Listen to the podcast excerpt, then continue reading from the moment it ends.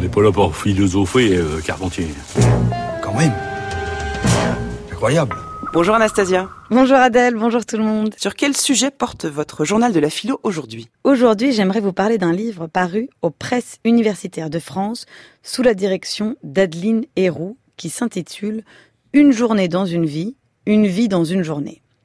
Le livre rassemble 17 contributions d'ethnologues relatant à chaque fois une journée entière, du lever au coucher, de personnes qui ont choisi de renoncer au monde en devenant moines ou ascètes. L'idée est simple. Une journée constitue un condensé de vie. D'où le titre. Une journée dans une vie, une vie dans une journée. Entrer dans l'intimité de quelqu'un, c'est accéder à sa quotidienneté. Et il n'y a pas de quotidienneté plus mystérieuse que celle qui se vit par choix, à l'abri de tous les regards. Les auteurs se sont donc prêtés à ce format quelque peu expérimental de journée-portrait, livrant des détails précieux sur les pratiques bouddhistes, taoïstes, chrétiennes, mais aussi yogistes et jaïnistes. En parcourant tous ces témoignages, une première chose saute aux yeux. La vie d'ascète ou de moine n'est pas qu'une vie de tempérance et de quiétude. Au fil des pages, on se dit qu'il faut une forme de folie, d'ubris, de démesure pour choisir une telle vie. Dans ces vies, tout est question d'inversion.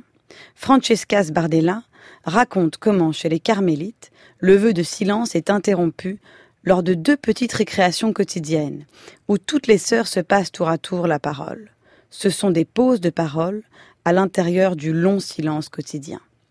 Marie-Claude Mayas, elle, décrit les ascètes jaïnes vêtue d'espace, c'est-à-dire totalement nue.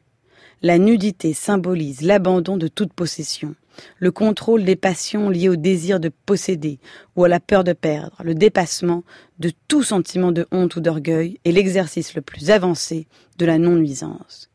Raphaël Voix, qui a suivi pendant une journée un ascète Ball, chanteur mystique du Bengale, s'étonne lorsque celui-ci lui confesse qu'il ne s'est pas lavé depuis douze ans. En lisant ces témoignages, on découvre également que les moines et les ascètes sont des personnes comme les autres, avec leurs petites faiblesses et leurs incomplétudes. Qu'ils soient termites ou qu'ils vivent en communauté, ils ont chacun leur caractère, peuvent se moquer, rire, parfois même être blessants ou se sentir blessés. C'est le cas de Rafka, religieuse maronite au Liban, qui appelle une carmélite fausseur, avant de confesser qu'elle reste insensible aux remarques parfois désagréables de certains prêtres. C'est le cas aussi de deux novices bouddhistes sud-coréennes qui se disputent discrètement pour une histoire de nourriture à la cantine. Dans un temple bouddhiste chinois Shaolin, le supérieur a même fait installer une pointeuse pour lutter contre l'absentéisme à certains rituels du matin. Le monde n'est jamais loin, comme le prouvent les sœurs du monastère de Saint-Thècle, qui trouvent le temps de suivre leur série télévisée préférée. Peu à peu, pourtant, on découvre des personnes ayant fait un choix radical qui paraît complètement fou face au tumulte du monde. Les privations, les sacrifices, les souffrances, les prières se succèdent. On exorcise les malades, on guette les apparitions de la Vierge, on jeûne pour apprendre l'humilité. Discipline et rigueur sont les maîtres mots. Toute la vie est tournée vers la recherche de la sagesse et de la vertu. En racontant une journée dans la vie de ces ascètes et de ces moines, les chercheurs donnent accès à des lieux qui semblent avoir échappé au temps. On en ressort avec l'impression qu'il y a des espaces immuables en ce monde.